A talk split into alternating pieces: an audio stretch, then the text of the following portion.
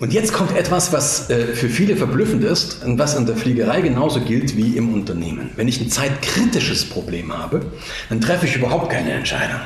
Mhm. Dann mache ich das, was ich vorher trainiert habe. Dann greife ich auf einen Prozess zurück. Ja? Mhm. Da greife ich auf eine Checkliste zurück. Ja, wenn du den Hudson River hier, Sullenberger, ja, der auf den New York ja, ja. Hudson gelandet ist, wenn, wenn der ist gefragt worden, was war dein Geheimnis, sagte Preparation.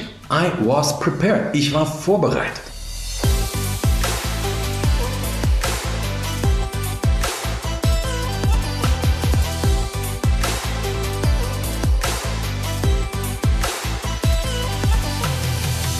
Herzlich willkommen bei Gedankendealer, eurem Format für das Dealen mit inspirierenden Gedanken rund um die berufliche und auch persönliche Weiterentwicklung. Mein Name ist Christine und ihr wisst, wir laden Menschen zu uns ein, die mit ihrem Wissen, mit ihrer Arbeit die Welt ein Stückchen besser machen und uns wachsen lassen. Und auch unser heutiger Gast passt perfekt ins Raster. Er ist Profipilot, er ist ähm, Speaker, er ist Autor, er ist Unternehmer, also viele, viele Facetten, die er vereint und er setzt sich vor allen Dingen dafür ein, dass wir ja, Impulse für die Kommunikation bekommen, dass wir bessere Entscheidungen treffen und dass wir vielleicht auch für Krisen gestärkter sind und sie für uns selber persönlich, aber auch beruflich besser managen können. Und deswegen bin ich sehr, sehr neugierig, dass der ganz wundervolle Peter Brandl heute zu Gast ist. Wir werden sicherlich auch im Gespräch noch mal so ein bisschen auf seine Bücher eingehen, sodass ihr da sneaken könnt. Was könnt ihr für euch noch mitnehmen? Wo könnt ihr mehr erfahren? Aber jetzt gleich am Anfang möchte ich natürlich erstmal den Peter begrüßen. Ganz herzlich willkommen, lieber Peter. Ich freue mich, dass du da bist. Danke für die Einladung. Peter, du bist ja ähm, Profipilot oder viele Jahre auch gefahren und heute äh, coachst du oder trainierst du vor allen Dingen Piloten und du bist auch Speaker, Unternehmer und so weiter und viele Facetten quasi. Wie bist du zum Thema Entscheidungen treffen gekommen? Gab es ein Schlüsselerlebnis bei dir selbst, äh, wo du sagst, das ist ein Thema, da musste ich viel lernen und das möchte ich weitergeben? Wie kam es dazu? Du, das hat was mit meiner Fliegerei tatsächlich selbst zu tun, weil du hast gerade gesagt, ich bin Berufspilot, ich habe eine Linienpilotenlizenz und das gesagt, ich wäre viele Jahre äh, geflogen und das stimmt gar nicht. Also meine ah. Linienkarriere war sehr, sehr kurz. Ah. Ja, meine Linienkarriere war sehr, sehr kurz. Ich war länger Fluglehrer und ich arbeite nach wie vor mit Piloten und mache Seminare für Piloten, wo wir Unfälle analysieren, Crew Resource Management Trainings heißen die. Aber meine Pilotenkarriere war sehr, sehr kurz. Und zwar die Story dahinter ist, ich äh, habe die in unserer anderen Podcast-Folge schon, schon mal erzählt, aber ich erzähle es einfach kurz nochmal. Ich ja. habe mit 14, ich wollte immer fliegen. Ich war so der kleine Junge, der mit ausgerenkten, wie in der Werbung, ausgerenkten Kiefer am Flugplatz stand und Fliegern nachgeschaut hat. Da habe ich mit 14 Segelfliegen gemacht, dann mit dem Alter darfst du anfangen. Da hat mein Fliegerarzt ge gesagt, du kannst kein richtiger Pilot werden, weil du eine Brille trägst, oder? Ich habe dem damals geglaubt. Als ich rausgefunden habe, der Typ ist ein Idiot, war ich schon Ende 30. Aber damals habe ich es dann trotzdem gemacht. Zuerst Privatpilotenlizenz, dann äh, Instrumentenfluglizenz, dann Berufspilotenlizenz, dann den Linienpiloten, dann den Fluglehrer. Und habe das gemacht und irgendwann habe ich mich selber in einem Cockpit wiedergefunden. Also als erster Offizier in einem Airliner-Cockpit. Und habe mir die Frage gestellt, willst du das jetzt? Weil ich war ja schon Ende 30. Also ich war zwar altersmäßig relativ alt, aber erfahrungsmäßig junger Co-Pilot. Und ich habe mir die Frage gestellt, willst du das jetzt den Rest deines Lebens machen? Und dann habe ich gesagt, nö, will ich nicht. Also ich wollte große Fliegen, immer große Flugzeuge fliegen, aber ich habe keinen Bock jetzt die nächsten 30 Jahre jeden Morgen um vier aufzustehen, um um fünf am Flughafen zu sein und um sechs die Gashebel nach vorne zu schieben und dann von A nach B zu fliegen. Da habe ich keinen Bock. Und dann habe ich eine Entscheidung getroffen und habe es gelassen, also diesen für Geld zu fliegen. Und dann kannst du dir vorstellen, Damals war praktisch mein ganzer Freundeskreis, das waren Leute, die irgendwas mit der Fliegerei zu tun haben. Diese Ausbildung ist ja sehr aufwendig, die ist auch sehr, sehr teuer und, und, und, und, und. Und umfasst wirklich viele Bereiche deines Lebens. Ah, und als ich dann gesagt habe, ich lasse es, der hätten die mich fast einweisen lassen. Die haben gesagt, jetzt spinnt er der Alte. Ja? Mhm. Und dann habe ich angefangen, mich über, mir über dieses Thema Entscheidungen Gedanken zu machen. Also was, was sind eigentlich gute Entscheidungen? Wie können wir bessere Entscheidungen treffen? Und natürlich auch wieder, weil ich aus der Wirtschaft komme und viel mit der Wirtschaft zu tun haben, habe, wie können wir, wie können wir Managern, Managerinnen überhaupt Menschen, die Verantwortung in Unternehmen haben, dabei helfen, bessere Entscheidungen zu treffen. So ist es dahin gekommen. Mhm. Ah, okay. Und ähm, wo siehst du da die Parallelen? Ähm, oder da gibt es wahrscheinlich viele Parallelen, aber vielleicht kannst du uns da mal reinholen zwischen Fliegen und Unternehmen, wenn es ums Thema Entscheidungen geht? Naja, ähm, eine Parallele, die es nicht gibt, ist, im, im Flugzeug ist alles viel schneller. Mhm. Ja? Flugzeug ist alles viel schneller und wenn ich im Flugzeug eine wirklich falsche Entscheidung treffe und na, eine reicht meistens nicht, aber wenn ich im Flugzeug eine Kette von falschen Entscheidungen treffe, stehe ich morgen in der Zeitung. Mhm. Ja? Ich kann im Flugzeug aber auch nichts vertuschen. Also im Flugzeug habe ich einen Cockpit Voice Recorder, ich habe einen Flight Data Recorder, also das ist alles mit hundertprozentig aufgezeichnet. Hm. Also das kann man nicht. Wir können diese akute Situation, aber wir können uns anschauen, wir können uns anschauen, wie, ähm, wie, wie, wie treffe ich im Cockpit Entscheidungen und wie kann ich das übertragen. Und da möchte ich dir mal ein Beispiel geben. Es wird ja immer, ich werde manchmal so anmoderiert, wo die Leute dann sagen, ja, als Pilot musst du wahnsinnig schnelle Entscheidungen treffen über Leben und Tod und was ein martialisches Zeug benutzt wird. Fakt ist, im, im, Cockpit haben wir eine Entscheidung. Diese Entscheidung lautet erstmal, ist das Problem, was wir gerade haben, ist das zeitkritisch oder ist es zeitunkritisch? Mhm. Mhm. Also, wenn, ich, wenn meine Triebwerke brennen, ist das ein zeitkritisches Problem, logisch. Wenn ich mein Fahrwerk nicht ausfahren kann, ist es unkritisch, weil dann gehe ich halt wieder hoch, gehe in eine Warteschleife und überlege mir, was ist denn jetzt? Ja? ja. Ich muss schon was machen. Also, ich kann es nicht bis zum St. Nimmerleinstag aufschieben, aber es ist erstmal zeitunkritisch. Und jetzt kommt etwas, was äh, für viele verblüffend ist und was in der Fliegerei genauso gilt wie im Unternehmen. Wenn ich ein zeitkritisches Problem habe, dann treffe ich überhaupt keine Entscheidung. Hm dann mache ich das, was ich vorher trainiert habe. Dann greife ich auf einen Prozess zurück. Ja? Mhm. Da greife ich auf eine Checkliste zurück. Ja, wenn du den Hudson River hier, Sullenberger, ja, der auf den ja, ja. Hudson gelandet ist, wenn, wenn der ist gefragt worden, was war dein Geheimnis, sagte Preparation. I was prepared. Ich war vorbereitet. Wenn ich meine Flugschule, die habe ich immer, wenn ich mit dir nicht dir Fliegen beibringen würde, würde ich dir, würde ich dich ständig fragen, was würdest du jetzt machen, wenn? Was würdest du jetzt machen, wenn? Was würdest du jetzt? Das ist so diese What if, das haben wir ständig im Kopf. Mhm. Unternehmen sind da regelmäßig völlig platt. Als wir noch Vorträge machen durften live, dann habe ich meine Leute regelmäßig vor Unternehmern, Unternehmerinnen habe ich die gefragt, wenn sie heute Abend nach Hause fahren und haben einen Unfall und sie sind sechs Wochen nicht ansprechbar. Sie überleben, es wird doch alles wieder gut, aber sie sind sechs Wochen ausgeschaltet. Was passiert in, unserem, in ihrem Unternehmen? Bricht da das Chaos aus? Oder wissen die, was zu tun ist? Mhm. Drei Viertel haben da wirklich Schnappatmung bekommen. Mhm. Ja? Mhm. Weil wir, ja. wir sind einfach nicht vorbereitet und deswegen erwischt es uns kalt. Ja? Mhm. Menschen auch jetzt in der Pandemie, verlieren ihren Job und sind, na okay, Pandemie, das ist tatsächlich ein Extrem, aber außerhalb einer Pandemie, wenn jemand seinen Job verliert und dann völlig davon aus der Bahn geworfen wird, dann hat er vorher seine Hausaufgaben nicht gemacht. Das ist sehr, sehr hart, was ich jetzt sage. Das mhm. betrifft mich selber, es hat mir auch schon öfter mal die Füße weggezogen, aber dann ist es. Also Preparation mhm. ist das eine. Mhm. Und hier kann man uns wirklich die Frage stellen, Warum begeben wir uns nicht immer mal in so einen Krisensimulator, wo wir uns überlegen, was mhm. könnte passieren? Es kam mal nach einem Vortrag eine Frau zu mir, die sagt, sie war bei mir schon mal vorher in einem Vortrag über Entscheidung. Und er hat gesagt, nach dem Vortrag hat sie sich zu Hause mit ihrer Familie hingesetzt. Die sagt, die haben ein großes Haus, ein sehr großes Grundstück. Und die haben mit ihren Kindern besprochen, was die Kinder tun, wenn es brennt oder wenn Einbrecher im Haus sind. Also wo die hingehen, wo man sich trifft. Und das, ist, das ist so banal, aber eigentlich ist doch ja. logisch. In dem Moment, wenn der Rauchmelder angeht, brauchst du den Kindern nicht mehr sagen, wo die hin sollen. Das wissen ja. die vorher. Oder du hast jetzt ein Problem. Hm. Ja. Das ist interessant, weil wir ja teilweise, finde ich, erleben wir immer wieder so eine, ähm, gerade so in der Persönlichkeitsentwicklung auch so Impulse, ja, nun denk nicht immer an Worst-Case-Szenarien und äh, jetzt schalt mal deine Ängste aus. Aber gerade solche, die ein oder anderen Szenarien doch mal durchzugehen, gerade wenn es um den Schutz der eigenen Familie geht, sind eben sehr, sehr wertvoll. Vielleicht müssen wir einfach mehr Grenzen treffen dort. Naja, guck mal, also eine Kröte wird ja, wird ja nicht schöner, wenn du ein besticktes Kissen drauflegst. Und du hast es gerade eben, hast es, hast es ja absolut treffend gesagt. Du hast gesagt, es geht ja nicht darum, immer nur in Worst-Case-Szenarien. Und irgendwie, ich habe da manchmal das Gefühl, gerade auch in der Persönlichkeitsentwicklung, entweder sind, sind die Leute immer nur in Negativ-Szenarien. Ja, es könnte ja das passieren, das könnte schief gehen, ich bin zu blöd, ich bin zu klein, ich bin zu jung, ich bin zu bla bla bla bla bla. Also immer nur ja. defizitorientiert. Ja. Oder sie machen die Übersprungshandlung und blenden die Defizite Alles aus, ja. Aber das ist doch genauso Ignoranz. Ja? ja? Und du brauchst beides. Idealer, ich sollte mir klar, klar sein darüber, wo meine Schwächen sind. Mhm. Aber, und, und da, da kannst du, da, weißt du, wenn ich das mit Unternehmen mache, dann mache ich mit denen mal, ich nenne das Krisensimulator. Das ist ein Workshop.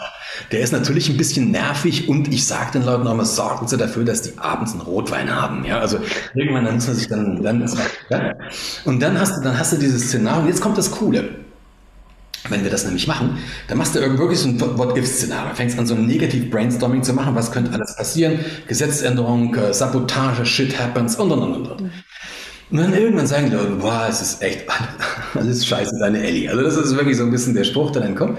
Und dann machst du, im nächsten Abschnitt fängst du an, Szenarien zu entwickeln, also zum Beispiel Checklisten oder, oder Handlungspläne. Und was das Spannende ist, diese Handlungspläne werden sehr schnell redundant. Also wenn du irgendwie im dritten Case, spätestens dritten, vierten, aller spätestens, also mehr als vier haben wir, glaube ich, noch nie geschafft, dann werden die Dinge, dann fangen die Dinge an, redundant zu werden. Ja. Bedeutet, du kannst dich auf die meisten Cases, die passieren können, mit relativ wenigen klaren Strategien vorbereiten, mit relativ wen, wenigen klaren Plänen vorbereiten. Mhm. Und das ist dann auch die coole Geschichte, weil dann kommst du nämlich sehr, sehr schnell in eine lösungsorientierte Orientierung rein. Mhm. Und das ist auch eine Überleitung zum Thema wieder Wir reden ja gerade über Entscheidungen. Mhm. Ja. Mhm. Das ist natürlich eine Sache, die ist nicht dringend, ja, ja, aber wichtig. Und wie mhm. es, werden die wichtigen Sachen wieder von den dringenden verdrängt. Jetzt kommt eine zweite Sache dazu. Wenn du gute Entscheidungen treffen möchtest, musst du entweder vorbereitet sein, dass du also einfach nicht, dass du nicht in diese Panik, ja, Fight, Flight, Play, Dead Modus reinfällst. Mhm. Und Querstrich, oder du musst wissen, wo du hin möchtest. Das ist eigentlich mhm. auch wieder banal. Du musst eine klare Vision haben, wo du hin willst. Wenn ich auf der Straße zehn Leute frage, wie soll dein Leben in 15 Jahren ausschauen, sagen die mir, man muss doch froh sein, wenn es nicht schlimmer wird. Ja. Wenn ich das Unternehmen frage, wenn ich das bei meinen Vorträgen gefragt habe, wie soll Ihr Unternehmen, wie soll Ihre Abteilung, Ihr Bereich, wie soll der in fünf Jahren oder in zehn Jahren ausschauen? Das ist regelmäßig jemand auf und sagt, Herr Brandl, die Frage, die zeigte, dass Sie von unserer Branche so absolut keine Ahnung haben. Weil wenn Sie nur ansatzweise wüssten, mit welchen Problemen wir uns rumärgern, dann wüssten Sie, dass wir froh sind, wenn wir drei Monate in die Zukunft planen können, geschweige denn fünf Jahre. Das ist durchaus verständlich, aber Schwachsinn. Entschuldigung, Bullshit. Ähm, wie willst du vernünftige, wie willst du gute oder bessere Entscheidungen treffen, wenn du nicht weißt, wo du langfristig hin möchtest? Wie ja. soll das gehen? Du kannst ein Taxi fahren, kannst ein Taxi fahren, sie los, sagt er, wohin? Sag ich, wie soll ich das? Ich kann nicht so lange in die Zukunft planen. Ja. Blödsinn, du musst wissen, wo du hin willst. Und wir hatten das Thema Fachkräfte auch mal angesprochen. Ja. Ähm, warum sollte jemand bei dir bleiben, wenn er das Gefühl hat, du weißt nicht, wo du hin willst? Das ist doch idiotisch. Wir reden über Fachkräftemangel und wir kriegen keine Fachkräfte, aber wir haben keine klare Vision. Wenn du, das Spannende ist, wenn du weißt, wer du bist, wenn du weißt, wo du hin willst und wenn du weißt, warum du das machst, findest du plötzlich ganz andere Mitarbeiter und Mitarbeiterinnen. Ja. Weil. Resonanz mhm. oder wie auch immer, vielleicht auch, weil du es einfach besser sagen kannst. Aber ich ja. muss es mal selber klar haben. Ja, total.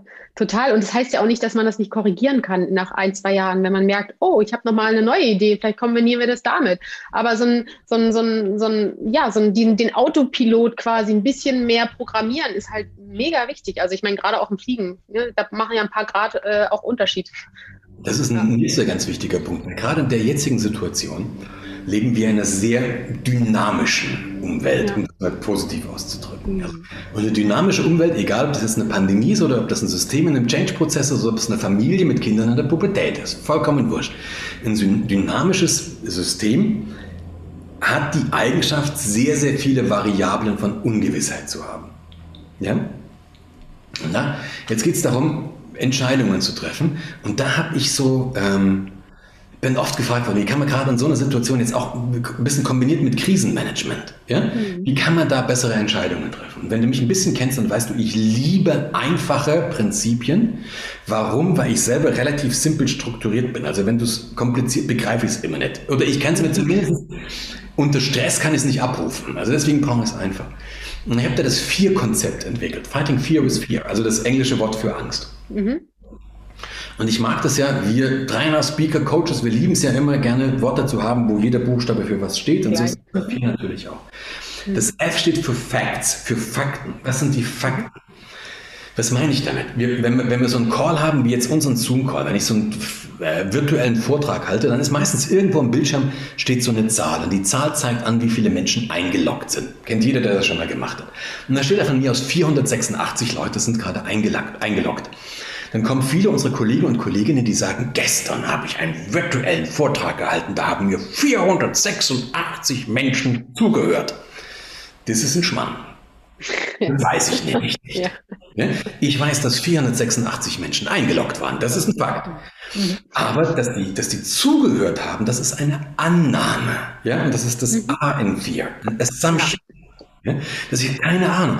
Die haben oft ist die Kamera nicht an. Ich weiß noch nicht mal, ob die überhaupt da sind ob die auf dem Klo sitzen, ob die in der Küche sind und Essen kochen. Die, ich habe manchmal habe ich tatsächlich schon schon gedacht, wenn ich so bestimmte Leute gesehen habe, haben die sich mal aufgenommen. Das ist jetzt eine Endlosschleife, die die über so ein Video. Weiß. Manchmal denke ich das. Also ja. Fakten und Annahmen. So, und mhm. jetzt müssen wir Entscheidungen treffen aufgrund von Annahmen. Das ist der Witz einer schweren Entscheidung. Mhm. Wenn du sicher sein könntest, wäre es keine schwere Entscheidung. Aber je dynamischer eine Situation ist, da müssen wir Assumptions, wir müssen Annahmen treffen und unsere Entscheidungen auf diese Assumptions aufbauen. Wir sollten es aber lernen, die Fakten von den Assumptions zu unterscheiden. Mhm. Und das tun wir nicht. Wir tun die ganze Zeit so. Ein, ein Aufreger, ähm, ein Wert, den wir alle kennen, die Inzidenz. Das ist eine Zahl, die wir alle kennen. Die Inzidenz ist aber kein Faktum, das als Faktum etwas über das Infektionsgeschehen aussagt. Mhm. Es sagt, es, sagt was über die Menge der neu positiv Getesteten aus. Davon kannst du eine Ableitung machen. Davon kannst du eine Annahme ziehen, dass du sagst, wahrscheinlich heißt das, Komma, das. Es ist aber, wie viel würdest du wetten am Ende des mhm. Tages? Ja? Mhm. So. Und beides ist wichtig, aber ich muss mir einfach klar machen, das eine ist ein Fakt, das andere ist eine Annahme. Was der mhm. Unterschied ist, das, deswegen nehme ich ganz gerne das englische Wort für Annahme, Assumption, weil wenn man das Verb nimmt, das Verbum nimmst, to assume, steht alles schon drin. Mhm. To assume means to make an ass of you and me. Das sagt das Wort to assume aus. Mhm. Also das Wort sagt schon, was das bedeutet. Mhm. So, jetzt haben wir das F und jetzt haben wir das A, also äh, die Facts und die Assumptions. Und dazwischen steht das E. Das E steht für Emotions. Mhm. Da kannst du dir die Frage stellen, wenn du eine Annahme gebildet hast, wenn du eine, eine Assumption, wenn du eine, eine Hypothese gebildet hast aufgrund von mangelnden Fakten, was war dein emotionaler Zustand? Und das ist auch klar, wenn du frisch verliebt bist, dann wirst du aus Fakten andere Schlüsse ziehen, als wenn du gerade panisch bist und irgendwie, weiß ich nicht, dein Kind gerade in eine Intensivstation gefahren hast. Ja? Wenn, ich, wenn ich von Angst getrieben bin, werde ich Fakten anders bewerten, als wenn ich von Euphorie betrieben, getrieben bin. Und wir Menschen funktionieren eben so, dass wir nicht in der Lage sind, ähm, rein faktenbasierte Entscheidungen zu treffen, weil wir jede Information, Daniel Kahnemann nennt das Emotional Tagging. Also jede, wenn ich dich jetzt sehe, mein Sehnerv, ja, der kommt, der schießt als erstes auf die Amygdala, das Mandelorgan, und die packt einen emotionalen Haken dran. Fertig. Und damit ist Schluss mit Objektivität. Alles andere. Ne? So, und dann macht es sich, macht sich einfach Sinn, sich zu überlegen, okay, was war, was ist dieses Emotional Taking Decision? Haben wir also F, Facts, Emotions, die daraus Assumptions bilden. Und das R schon von vier steht für Reassessment. Mhm. Bedeutet, du hast eine Entscheidung getroffen und je dynamischer die Situation ist, umso häufiger musst du deine Entscheidung reassessen, also neu überprüfen, um zu gucken, hey, sag mal, passt das zusammen? Also äh, ist das überhaupt, war das, war das richtig? Oder sind jetzt neue Informationen aufgekommen? Und wenn neue Informationen aufgekommen sind, musst du halt eine andere Entscheidung treffen. Fertig. Ja, also, ja. Eigentlich ganz einfach. Eigentlich sehr simpel. ganz einfach, ja. ja. Und wo stecken bei dir dann so, so äh, steckt es dann in der Emotion oder in dem E drinne Glaubenssätze, innere Überzeugungen, äh, all solche Sachen, die stecken, die spielen da ja auch rein, dass die Objektivität kaum da ist. Ja, also ich habe dieses Modell jetzt sehr vereinfacht. Ja. Ne? Ich habe dieses Modell jetzt sehr vereinfacht. Ähm, dieses Modell, das ist ein vereinfachtes Modell, was für, für Krisenmanagement, ja. glaube ich, ja. ja. Ähm, es gibt andere Modelle, äh, wenn wir ein bisschen weiter das, das Thema aufmachen, dann ähm, gibt es ein paar Entscheidungsmythen, ne, die wir mal wieder haben. Und da, darunter subsumiere ich die. Und da ist ein Mythos, der, dieser, der erste Mythos ist der Alternativlos-Mythos. Ja? Das kannst du dir auch wieder am besten vorstellen, wenn du den Hudson River nimmst. Da wird jetzt gesagt, was hätten die für eine andere Möglichkeit? Die mussten ja. ja? Stimmt gar nicht. Stell dir vor, es wäre schief gegangen, dann hätten sofort irgendwelche Experten gesagt, das wäre gegangen, das wäre gegangen, das wäre gegangen. Mhm. Es gibt immer Alternativen. Wir sehen die vielleicht nicht. Und im Nachgang schauen manchmal Sachen so aus, als wäre das die einzig vernünftige Option. Mhm. Aber es gibt immer Alternativen. Bedeutet, wenn du jemals hörst, diese Entscheidung ist alternativlos, dann solltest du tatsächlich mit Abwehr reagieren, weil es gibt keine alternativlosen Entscheidungen, es gibt bloß einen Mangel an Kreativität und oder einen Mangel an Willen. Mhm. Aber andere Optionen gibt es immer. Was nicht heißt, dass sie gut sind, aber es gibt immer. Ja, ja, ja, ja, ja. Mhm. Der, der, zweite Mythos ist der, ist so, ich nenne den den bewusst Leben Mythos. Und hier fällt so dein Ding rein, was du gerade gesagt hast. Wir werden ähm, ich werde häufig anmoderiert, wo dann Leute sagen, wir, es geht um Entscheidungen und wir Menschen treffen ja pro Tag bis zu 60.000 Entscheidungen. Die erste sei die am Morgen, ob wir liegen bleiben oder ob wir uns nochmal umdrehen. Das, dir, das ist auch schon wieder ein verleger Blödsinn. Mhm. Denk doch mal drüber nach. Ich weiß ja nicht, wie bei dir ein typischer Morgen aussieht, aber ich vermute, alle Morgende sind bei dir nahezu gleich. Also außer es passiert was ganz Ungewöhnliches. Aber ja, es, kommt, es ist immer unterschiedlich, welches Kind mich weckt, aber sonst. Ja, so. So. aber irgendein Kind, ja. Ähm, bei mir, ich muss zum Beispiel meinen Wecker dreimal ausschalten, bevor ich aufstehe. Das ist bei mir so. Mhm. Hm? Mhm. Das heißt, wenn ich um sieben aufstehen muss, klingelt mein Wecker das erste Mal um 6.45 Uhr, dann mache ich ihn dreimal aus und beim vierten Mal stehe ich auf. Und das spielt überhaupt keine Rolle, ob ich das hier in Berlin aufwache oder ob ich in dann Pakistan im Hotelzimmer aufwachen. Mhm. Okay. Das bedeutet, wir sind auf Autopilot gestaltet. Mhm. Das ist eine Routine. Ja? Und diese Routinen, dann stehe ich auf, dann mache ich das, dann mache ich mir zuerst einen Kaffee, dann mache ich jenes, bum, bum, bum. Und wenn du Kinder hast oder wenn du in einer Familie lebst, die sind eure Routinen ineinander verzahnt. Unbewusst habt ihr ein Regelsystem entwickelt. Ja? Wenn du Spaß haben willst, vertausch mal zwei Sachen, so Kaffee kochen und Pausenbrot. Äh, ja. Mhm. Dann kollabiert das ganze System. Ja? Ja, ja. Ähm, und jetzt ist der Knackpunkt, dann frage mal ein bisschen provokativ, wie viel unserer, unseres Verhaltens Autopilot ist. Und das ist tatsächlich fast alles. Also ich würde mal sagen, 98 Prozent von allem, was du tust, ist Autopilot. Die Art, wie ich, die Art, wie ich mich kleide, ist Autopilot, ist eine Routine. Die Art, wie ich mich ernähre, ist eine Routine. Die Art, wie ich rede, ist ein Autopilot. Die Art, wie ich denke, ist ein Autopilot. Und hier fliegen jetzt Glaubenssätze und so. Das sind alles letztendlich Gewohnheiten, darunter subsumiere ich es, weil ich ja kein Therapeut, ich komme ja aus einem therapeutischen Wesen, deswegen ich subsumiere es, dass auch Top-Manager das noch schlucken. Und wenn du da mit einem therapeutischen Modell kommst, dann, oh, ne? also du musst das in, Häppchen, in einer Häppchengröße, die ja. schluckbar ist für die Zielgruppe ja. bringen.